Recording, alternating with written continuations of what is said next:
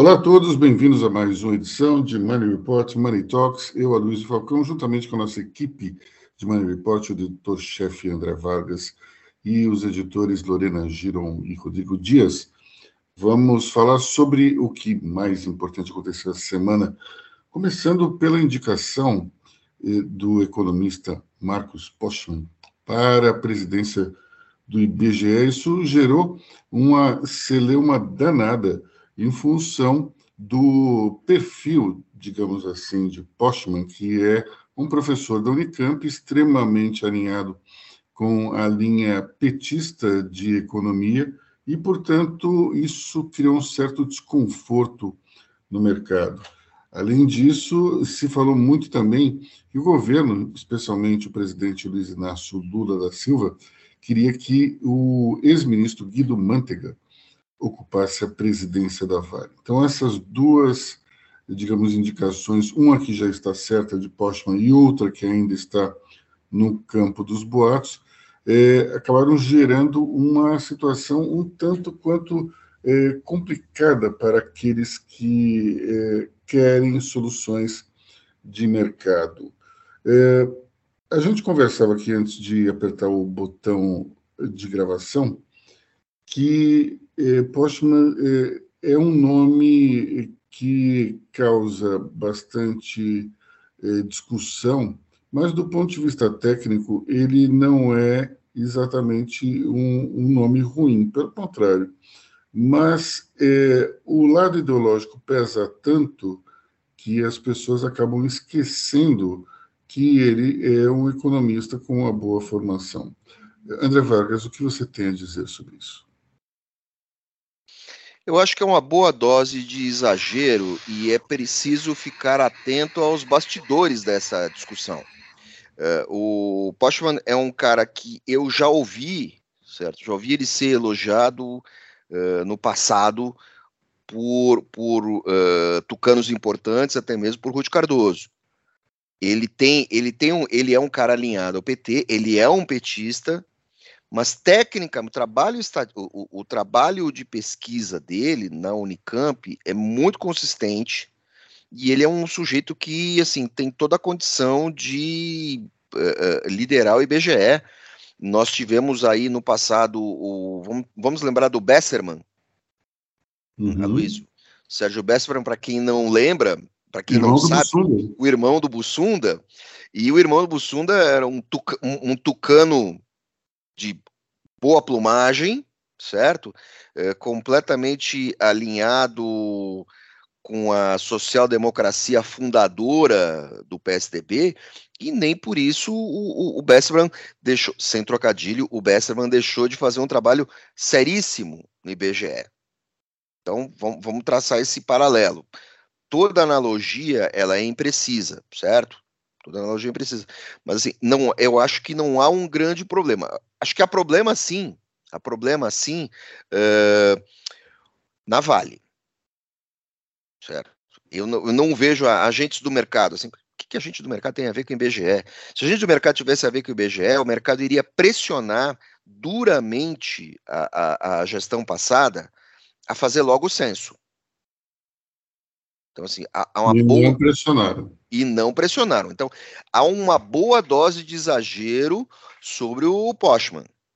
E você tem aí de bastidor uma briga interna dentro do IBGE, uma briga que vem desde lá do IPEA, quando o Postman estava no IPEA, porque você tem uma turma muito alinhada à direita que estava comandando o IPE e tem gente que está ainda dentro do IBGE que causa desagrado, não pelo caráter técnico, mas pelo caráter uh, uh, uh, governista. eu lembro que no governo Temer, no, durante o governo Temer, o presidente do IBGE e o governo Temer queriam apro aprovar notas técnicas do IPEA. Meu amigo, você não aprova nota técnica. Sabe, assim, é, é, a mesma coisa que assim, o, o, o, o governo queria apoiar a nota técnica de, uh, uh, da meteorologia. Vai chover ou não vai chover? Não, não, tem que passar pelo gabinete antes. Não. Nota técnica é nota técnica. O governo Bolsonaro não tentou fazer alguma coisa parecida com aqueles dados da, do satélite em cima da Amazônia? Também, também. É, pra, pra, vira circo. Então, assim, o Pótimo não vai fazer isso. Uh, Lorena, diga, por favor. O que eu vi bem que o pessoal está abrindo hipótese é que a presença do Postman vai ser uma maneira de pressionar o Banco Central e acelerar a redução da taxa básica de juros do Selic, né? Então, assim, é, o temor deles é que, além disso, é que vai mudar o método de apuração dos índices que medem a inflação, né? Então, assim, o, a, a, turma mais liberal, assim, da economia, por exemplo, que a Simone Tebet está ligada, que, aliás, é outro assunto, que a Tebet também não foi avisada sobre isso, mas é, é que, ele, é que o Postman redirecione as estatísticas de preço e pobreza. Isso pode talvez fazer perder o Brasil perder um pouco do, da credibilidade dos dados.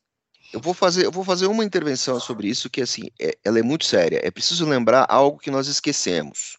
Uh, no início do governo Bolsonaro, mudaram os critérios, certo? O, o, mudaram os critérios para medir taxa de desemprego certo? Então, assim, fico falando de inflação, mudar os critérios para diminuir, e aí o que que acontece? Uh, uh, mesmo o Brasil com taxas altas, a taxa real, a taxa real, pelo critério técnico anterior, ela é mais alta. O que que acontece? Uh, essa herança caiu para o governo do PT, e o governo do PT não politicamente não pode mudar o critério Olha, olha, olha a, a, a enliaçada criada. O governo PT não pode mudar esse critério, por quê? Porque se mudar, vai aumentar a taxa de desemprego oficial do Brasil. Vamos lembrar que o governo do PT, em 2003, mudou já essa regra. É, na, no gestão Fernando Henrique e nas anteriores, o IBGE considerava desempregado quem estava desocupado. A partir do governo do PT, não foi em 2003, um pouco depois, mas a partir do governo do, do PT, se considera desempregado quem está procurando emprego, não é isso? Exatamente. O quem não tá, quem não está empregado, mas não está procurando emprego, tem um outro nome, é desalentado, tem uma coisa assim. É, é, não, está tudo errado. Né? É, é, essa, essa questão da mudança dos critérios é, é, é horrível, porque você cria, você cria distorções. Né? Assim, é, é, você tem um critério de emprego e tem um critério de trabalho. Agora, grande parte do trabalho é informal, então você vai ter distorção. Você tem que continuar com o critério de emprego até você chegar um momento qualquer da economia brasileira que todo mundo que está trabalhando está legalizado, está com a sua meia, sua, está contribuindo, está dentro do sistema. Aí tudo bem. Aí, aí você pode deixar um pouco esse critério de lado. Agora, você tem um. Uh, uh, ficam se falando de informalidade. Como é que você mede informalidade na economia? Sabe, você está tá medindo fantasma, praticamente. É. Então, você tem toda essa enliaçada. Vamos lá criadas pelo governo Bolsonaro, pelo governo PT, pelo governo, pelo governo anterior, pelo, pelo, pelos tucanos, pelo Temer. Então, isso vai criando um bololô. Se for para o. Eu espero que, assim, pelo menos, eh, se esse cara entrar no BGE, ele vai dar uma, vai dar uma resolvida nisso. Né? Bom, eu, eu, eu acho o seguinte, em relação. Em relação duvido, que, duvido que faça, mas eu, seria bom. Eu acho que tem dois pontos aí que são, são importantes a gente discutir. Primeiro, que a Lorena falou a respeito do, de utilizar o IBGE como uma plataforma para se pressionar o Banco Central. Para isso, você tem que manipular o índice de inflação, descaradamente.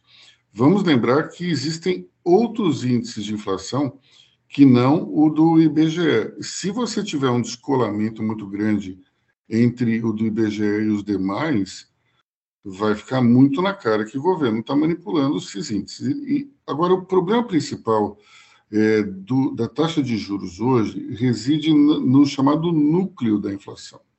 Não é exatamente na inflação. E no núcleo da inflação, quando você retira as questões sazonais, você vê que os serviços ainda estão pressionando muito é, os preços. Então, isso pode ser amenizado com a nova direção, acho difícil. Eu acredito que o Postman não eh, colocaria o seu nome em risco para fazer uma coisa dessa.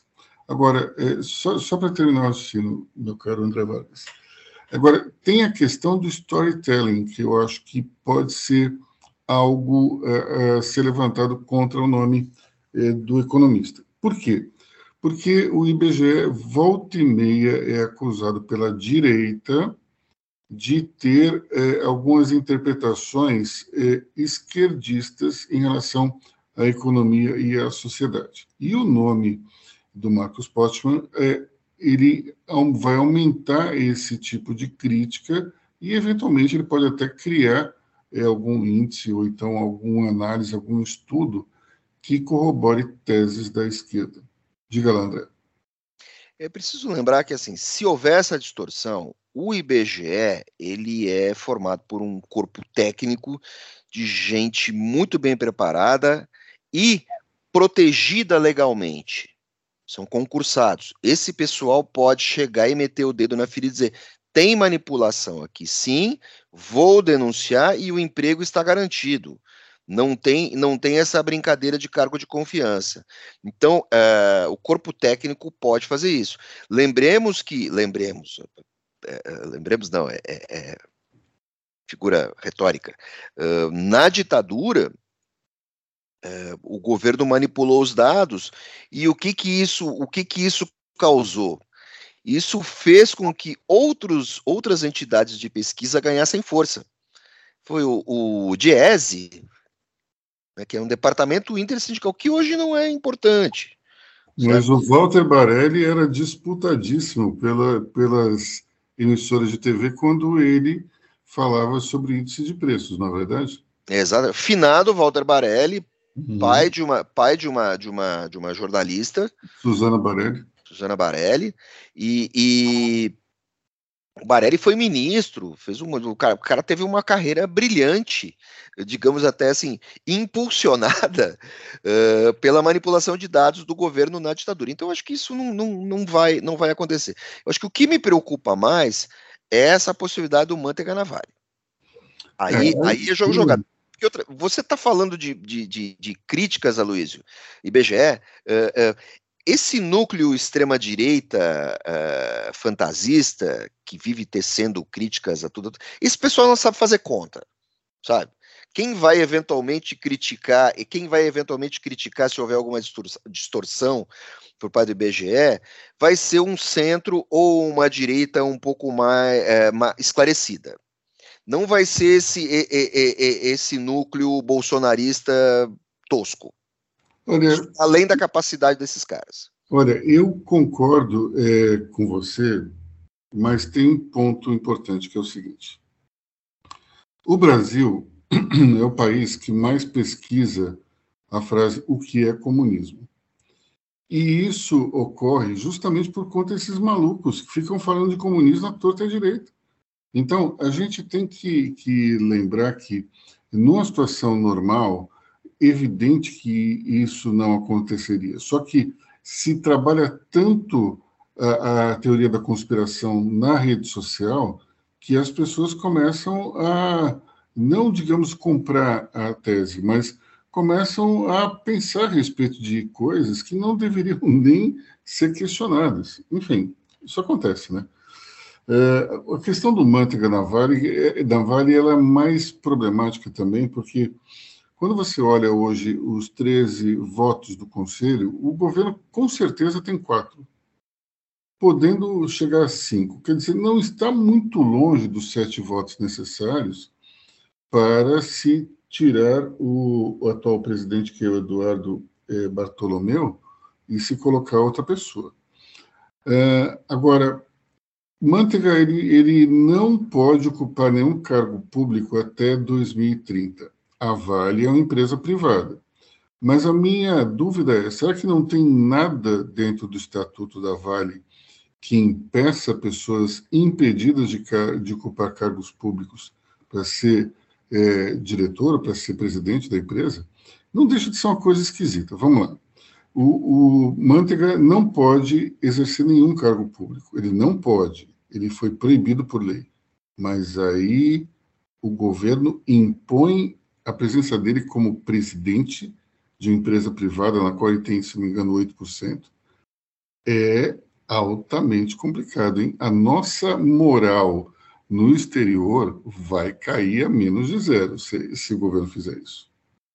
Acho que o governo, assim, se o governo tiver um pouco de noção, é, não vai dar essa passada de mão, vocês sabem aonde? No judiciário. Pois é, esse é um grande problema. É, é aquela coisa do tipo, é, o, o jabuti está ali em cima da árvore, deixa ele lá porque ninguém pegou, mas esse é um jabuti muito esquisito. Esse é um jabuti pintado de dourado com purpurina, não, não um jabuti normal, né? Uh, que o Rodrigo está falando que o governo mudou as leis para beneficiar o mercadante, como é que é? É, nessa linha o Mercadante ele foi indicado, o Mercadante ele fez parte do governo de transição e por lei ele não poderia assumir o BNDES. O governo fez uma mudança na lei das estatais para que o Aloysio Mercadante pudesse assumir no início do governo a, a presidência do BNDES, né? Você sabe que eu acho, eu acho interessante essa fixação do Lula pelo Mercadante, porque se eu fosse o Lula, eu tinha banido o Mercadante para a Sibéria petista. Eu vou explicar por quê. O, na, na, no lançamento do Plano Real, em mil, ou melhor, quando, quando foi o plano? 1994, né?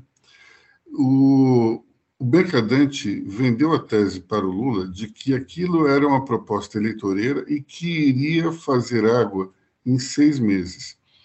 Como todos sabem, o Plano Real estabilizou a economia e o, o PT demorou pelo menos oito anos para chegar ao poder. Então, eu, se fosse o, o, Lula, eu não teria o Mercadante na minha equipe. Sendo que ele foi um dos responsáveis pelo isolamento político de Dilma, é, porque ele era o responsável pela negociação entre Congresso e Planalto no segundo mandato de Dilma. Deu no que deu, então não entendo sinceramente o que, que o Mercadante faz no governo. Mas, enfim, Lula, pelo jeito, ele está acolhendo aqueles, aqueles que o, o ajudaram nos tempos de vacas magras. Né? Mas o Manteiga Navalny realmente vai ser uma tragédia em termos de, de imagem. Diga, André. Pausa para o humor. Uh, uh, pausa. Primeiro lugar, uh, entre Manteiga Navalny e Palocci Navalny, não seria melhor o Palocci? Ah, com certeza o Palocci. Mas o Palocci, ele fez aquela delação é, premiada tão maluca que ele inviabilizou qualquer volta ao ninho petista, né? Bom, vamos falar, falando em, em, nessas confusões provocadas pelo Lula, eu gostaria de falar de três coisas aí que, que são importantes. Primeiro, o pacote que Lula encaminhou ao Congresso é, de combate aos, digamos, aqueles que atentam contra o Estado democrático de direito. É, pelo que a gente pôde ler, é um, é um texto extremamente vago, que aumenta muito as penalidades para quem cometer esse tipo de crime, mas o ponto é, básico é que é um texto muito vago. Quando o texto fica vago demais, você deixa toda a capacidade de interpretação na mão do judiciário. E aí é que está o problema. Eu até fiz um, um comparativo com o que aconteceu em 1968 com a edição do AI-5, quando você olha a edição do AI-5, você vê a assinatura é, do então presidente Arthur Costa e Silva e depois vários ministros, mas você não vê a assinatura do vice-presidente Pedro Aleixo. Por quê? Porque o Pedro Aleixo se recusou a assinar o documento. E, ao final da reunião que aprovou o AI-5, ele disse para Arthur Costa e Silva que estava muito preocupado com a edição daquele, daquela medida e daí Costa e Silva retrucou: Você não confia em mim? Não confia nos generais? E Pedro Aleixo disse: No senhor eu confio, eu não confio no guarda da esquina. Esse é o grande problema dessa, dessas medidas aí eh, que combatem aqueles que conspiram contra a democracia. É tudo muito vago. Então você pode achar, por exemplo, que a nossa conversa aqui pode conspirar contra a democracia, porque afinal de contas estamos criticando aqui em alguns momentos o governo. E quem é que vai defender o cidadão comum? Eu até acho que tem muita gente que exagera em nome da liberdade de expressão, é, atacando de maneira desproporcional ministros do STF, ou então desejando a morte fulano ciclano. Agora, é, existe também um limite do bom senso, e quando você deixa totalmente na mão do, do judiciário brasileiro, que não é exatamente um abrastempo em termos de eh, interpretação da Constituição, acho preocupante. Diga, André Vargas. Eu tinha um, um tio que é, não era uma pessoa muito culta, mas era um cara extremamente politizado, e ele usava uma expressão muito particular. Ele, ele falava assim: fumaça barata. Político gosta de criar fumaça barata. Uma coisa meio. Mas eu, eu, acho, eu acho o termo bom. Né? Eu acho que o Lula tenta criar fumaça barata, porque você. Existe arcabouço jurídico para isso. Existe. Está tudo pronto. É, é, é, tentar fazer esse agrado ao ministro Alexandre de Moraes, porque ele foi atacado na Itália, tem previsão legal para isso não tem nenhum problema. Uh, essas questões de liberdade de expressão, cara, se a gente for caluniar, então você, você pode questionar a morosidade da justiça, certo? Você vai lá e processa o cara. Pronto, entendeu? Uh, uh, Questiona-se a, a, a, capacidade da justiça processar esse tipo, né? o mecanismo, né? do, do, do, processo legal fazer isso andar, mas você tem proteção legal para isso. Você tem uma outra questão, de vez em quando o governo fica criando teses para si. É, nessa onda tem algo que você falou também é, sobre os CACs, não é, Luísio? Manda lá. Sim, é uma fumaça, fumaça barata, como, como seu tio dizia, é, é, Lula, nessa semana, também criou um factoide no sentido de dizer que vai acabar com os clubes de tiro, né? com, com é, esses locais nos quais o, os atiradores ou os donos de armas se reúnem para praticar é, esse tipo de esporte, que é um esporte de passagem. Né? Eu acho que, que tem, não sei se está na, na Olimpíada, mas, mas esporte, existe esporte olímpico, tiro ao prato, tudo mais. Você tem tiro de precisão. O Brasil, a primeira medalha que o Brasil ganhou na, nas histórias Olimpíadas foi no tiro. Então, enfim, nós temos aí, é, já temos de cara um problema. Se acabar com todos esses clubes de tiro, é, quem, como é que esses, esses esportistas vão treinar, né? já que o Lula disse que é, não pode ter? Eu, eu não atiro, sei atirar, sabia atirar, não atiro. Eu frequentei dois clubes de tiro no Rio Grande do Sul, até porque eram espaços que a gente usava para fazer churrasco, sabe? E eram locais que você fazia tiro ao prato.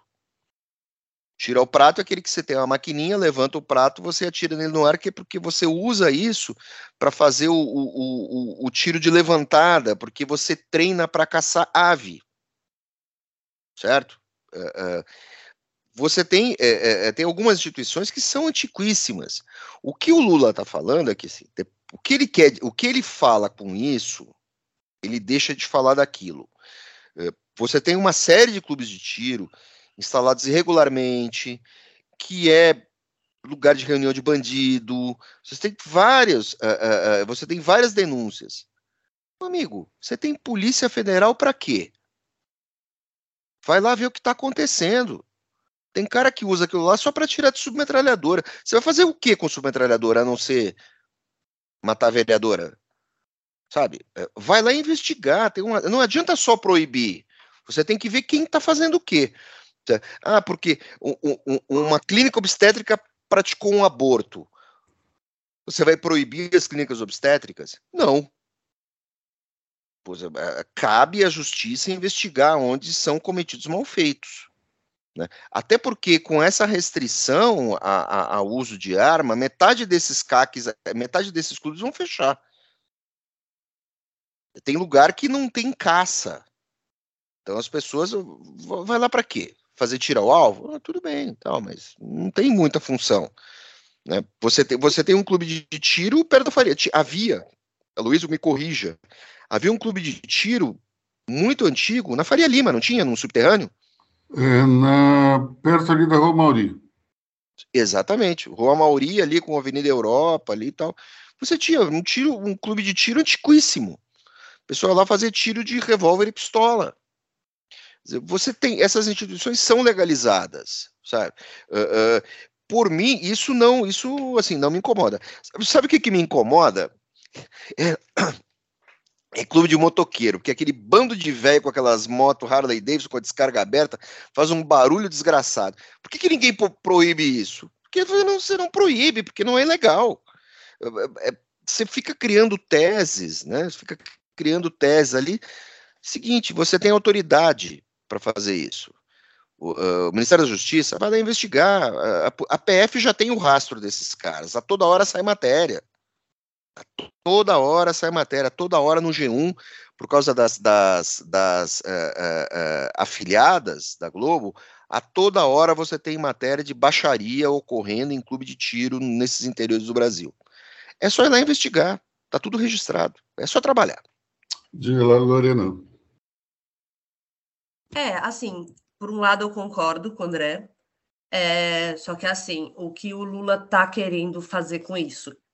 De modo geral, é, essa nova política de armas que vai ser implantada, de ter menos é, o porte, você tem, acho que de cinco a, vai para duas armas, coisa assim, é, até que é sensata na medida que vai dificultar esse acesso ao armamento, né? Então vai restabelecer todas as normas que vigoraram no, no governo Bolsonaro. Então, assim, acaba dando um equilíbrio. É, eu acho certa a redução da quantidade de arma permitida para defesa pessoal, para os CACs, que foi de 30 para 6, e proibir que os atiradores façam deslocamento com as armas municiadas. Então, assim, nesse sentido, eu acho que foi legal, foi bom.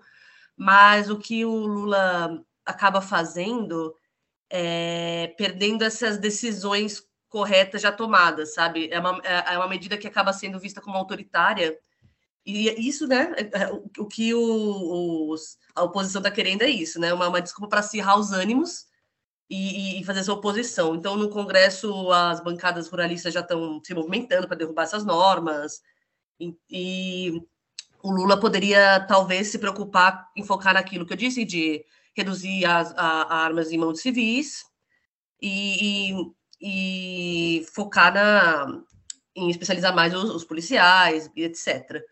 O, sobre os clubes de tiro, eu, eu nunca frequentei. Meu namorado ele até já me convidou para ir, eu fiquei meio assim. Mas eu já vi muitas histórias, muitas histórias estranhas desses lugares. Então, assim, como, mas como o André falou, é só você investigar, né? É, não, vai, não vai, não precisa tomar essa medida forte contra. Bom, o Lula já em tempos é, de outrora ele, ele fez coisas assim no sentido de que tinha um problema e ele atacava de outra maneira. Então, é, lembro que quando nós é, publicamos uma reportagem que era o primeiro escândalo do, do PT, o Valdomiro Diniz, na revista Época, o, o Lula, é, a reação dele foi acabar com o jogo de bingo. E a ligação era que o Carlinhos Cachoeira, que foi quem é, quem foi achacado pelo, pelo Valdomiro Diniz, que era assessor de José Dirceu, ele colocava máquinas de jogos nas casas de bingo. Então, a ligação de Lula foi meio maluca. Assim como, por exemplo, eh, a gente tinha um problema de, de acidentes nas estradas, e Lula resolveu, então, acabar com o álcool na direção o Brasil tinha uma legislação na qual era permitido o consumo de dois copos de cerveja ou então uma taça e meia de vinho. É uma, era uma legislação muito mais severa do que a dos Estados Unidos, por exemplo. E daí nós simplesmente saímos disso para zero. Então você tem gente que diz assim, não, é, por exemplo, aquele, uma pessoa que se diz filósofo lá, o Mário Sérgio Cortella, ele, ele que não dirige, ele diz é uma pessoa. Ninguém pode dizer quais são os efeitos do álcool no, no corpo humano? Bom, eu acho que, imagino que os médicos e os biólogos possam dizer, né, ao contrário de alguém que se diz filósofo. Mas, eh, como ele não dirige, ele acha normal, eu que dirijo, e eu gosto de beber, eu acho que eu posso garantir e, e, faço e desafio a qualquer um. Se eu tomar dois copos de cerveja, eu dirijo sem nenhum problema. E qualquer um de nós aqui também. Mas você tem pessoas que se dizem inteligentes e gostam de, de criar confusão, né? Bom, é, vamos para para a última último tópico sobre o Lula, que é a operação dele. Ele vai fazer uma operação é, de prótese de quadril, se submeteu anteontem a uma operação de denervação. Essa, essa operação ela é, é uma cirurgia para tirar a sensibilidade da região do quadril e, portanto, reduzir as dores. É uma operação que nem sempre dá certo e que tem efeitos curtos, de qualquer maneira. O fato é o seguinte: a gente acaba de descobrir que o presidente está, ah, desde janeiro, comandando o país, sentindo dores ininterruptas. Eu já tive esse problema, eu tive que fazer duas cirurgias, uma no quadril esquerdo, outra no quadril direito, e é horroroso, porque você fica o tempo inteiro sentindo dor. Você se levanta, você sente dor, você se senta, sente dor. Você dá o primeiro passo, dói, o segundo também, o terceiro também. Você sente dor o tempo inteiro. E a dor tem um efeito pernicioso sobre as pessoas. As pessoas ficam irritadiças, as pessoas se sentem frustradas, as pessoas ficam com raiva. Você acha que é o melhor estado de espírito para se tocar um país? Acho que não, né? E acho que também essa, essa informação é importante para entender um pouco uh, como o Lula 3 é diferente do Lula 1 e do Lula 2. Muita gente dizia, ah, mas é a Janja que está colocando minhocas na cabeça do presidente. Não, mas é que o presidente ele está revoltado pelos 500 dias que ele passou na cadeia. Tudo isso pode ser verdade, mas eu acho que tem um outro fator. Quem sente dores no regime 24 por 7, meu amigo, não consegue se controlar. Você vai para o lado da irritabilidade o tempo todo. Então, por isso que eu escrevi na coluna de hoje, presidente, faça um favor ao país e tire uma licença médica. Porque não adianta ficar nessa de, de inventar paliativos. Eu, por exemplo, fiquei consumindo canabidiol durante alguns meses. Ajudou? Ajudou. Reduziu as dores. Só que não atacava o problema. O problema é que a cartilagem do quadril acabou. Então, o osso do fêmur batia diretamente no quadril. A dor disso é insuportável. E as pessoas não conseguem nem dormir direito, porque todo mundo se mexe durante o sono. Quando você se mexe e tem esse problema, você acorda com uma pontada. Não é exatamente o melhor dos cenários, né? especialmente quando você é presidente da República, tem mais de 70 anos e você não dorme direito. Portanto, presidente, faça a operação agora. Não espere até outubro, porque esses dois meses vão ser intermináveis. Vamos então passar para o outro ou não? Fala. Eu acho que com isso a gente, com esse, com esse momento amigos de Lula, conselheiros de Lula, e esse seu e essa sua observação sobre uh, o filósofo que não dirige, que, tentando fazer o, o mito da caverna do bafômetro, eu acho que a gente pode terminar, a gente pode terminar esse bloco de sábado nos despedirmos, né? Para você, ó. Especialmente que no sábado as pessoas é, geralmente tomam umas e outras e ficam ali fugindo dos, dos bafômetros da vida, né?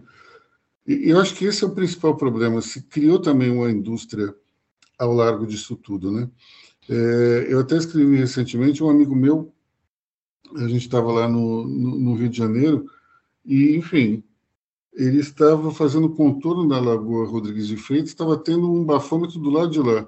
O sujeito viu o carro dele e atravessou a pista e parou, porque era um carro bacana. E ele, eh, infelizmente, tinha bebido alguma coisa. E aí não fez o bafômetro. Mas ele viu que ali do lado tinha uma multidão de pessoas que se, se candidatavam a dirigir o carro para ele e depois entrar com uma, uma ação que evitaria o cancelamento da carteira de habilitação. Tudo pelo módico preço de 800 reais. Então é complicado, né? A gente tira o, o, o presidente, que não é exatamente uma pessoa, digamos, que é abstêmia, né? Ele, ele retirou o direito das pessoas de beber e dirigir e criou uma indústria nova, a indústria é, das pessoas que vão lá e cobram, o, o fazem um achaque para dirigir o carro de quem não quer se prejudicar. Né? Bom, então ficamos por aqui nesse sabadão. É isso aí, né? Bom fim de semana para todos. Tchau. E amanhã tem mais um, um podcast para vocês no domingo.